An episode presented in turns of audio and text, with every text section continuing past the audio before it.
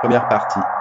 Antoinette travaillé sur le projet euh, Mambo Jambo, quartier nord de Villeneuve-Saint-Georges, pour lequel j'étais chargée de la médiation. Donc je m'occupais de toute l'interaction avec les habitants du quartier, mais aussi de la ville plus largement, euh, de la municipalité, et aussi des associations de quartier et des écoles aussi. Pour ce projet Mambo Jumbo, on a travaillé euh, avec une compagnie de marionnettes de rue qui s'appelle Les Grandes Personnes, qui est euh, basée à Aubervilliers en Seine-Saint-Denis et qui existe depuis une vingtaine d'années, qui en fait qui fabrique des marionnettes géantes qui racontent euh, des histoires. Et Mambo Jumbo, c'est un spectacle qui qui s'inspire des mouvements d'émancipation de l'histoire donc les droits des noirs, les droits des femmes, les droits des homosexuels. Et donc ce spectacle-là, il se raconte autour du costume et de la danse.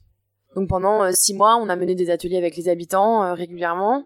Euh, des ateliers de fabrication de costumes, mais aussi des ateliers de danse. Et le 11 juillet, au quartier Nord, il y a eu une restitution publique de ces mois de travail, où il y a eu donc la représentation du spectacle Mambo Jumbo et toutes les associations du quartier qui avaient travaillé sur ce projet. Et la particularité aussi de ce projet, c'est que la compagnie, elle a occupé un appartement euh, dans la résidence Toi et Joie, donc qui est un bailleur social, et pendant plusieurs mois pour y mener les ateliers. Donc du coup, il y avait euh, beaucoup de locataires de l'immeuble qui venaient euh, aux ateliers ou qui passaient juste boire un café. et de là, c'est nouer des liens entre les habitants, mais aussi entre les entre les, les gens du quartier, entre les, les instituteurs, entre les éducateurs de rue. Et ça, ça a été permis euh, non pas par euh, que par la, la, compagnie, mais aussi parce que euh, les gens avaient cet endroit pour se réunir. Il y avait aucune obligation de participation. Chacun donnait de, de son temps et s'investissait comme il en avait envie.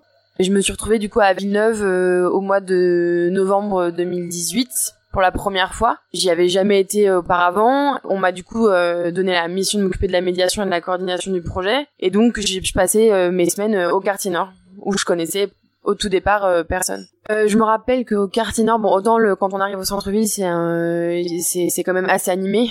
Euh, autant au quartier nord, je me rappelle, j'y suis allée en bus. J'ai fait plusieurs itinéraires, mais c'était toujours le bus que je prenais parce que c'est quand même assez éloigné du, centre-ville, donc rien que ça, c'est une preuve qu'il y a quand même un peu un enclavement. Mais euh, au-delà de ça, j'arrivais en bus et euh, la plupart du temps, je me disais que ça me semblait euh, bah, très inanimé. Enfin, il y avait assez peu de vie, en tout cas de, de vie sociale dans le quartier. Et ça, c'est quelque chose ça, ça, a été un peu une de mes découvertes dans le sens où euh, au fil des mois que j'ai passé là-bas, je, je me suis rendu compte qu'il y avait plein de choses en fait qui s'y passaient, mais que c'était euh, que c'était beaucoup dans les espaces privés déjà parce qu'en fait juste au quartier nord il n'y a pas d'endroit euh, extérieur qui permet en fait la vie sociale. Il n'y a pas de il y a pas de enfin il y a pas de, de café où, où on peut juste se poser boire un truc pas trop cher. Il y a très concrètement une pharmacie une boulangerie une maison pour tous une école une crèche mais ça se limite un peu à ça. Mais disons que c'était un peu ça qui m'a marqué au départ. Je, je cherchais un peu des repères que moi j'avais dans ma vie, euh, que j'avais toujours eu dans, les lieux où j'avais habité avant et qui, qui participe juste au fait de se repérer dans un endroit quoi. Bon bah ok là il y a la boulangerie, là il y a un café où je peux aller boire un coup, euh, là il y a ci, là il y a ça, il y a une librairie, un truc, une bibliothèque, je sais pas. Et au quartier nord il y avait pas tout ça. Je pense que ma porte d'entrée au quartier nord ça a été euh, Monsieur Kankou qui était le gardien,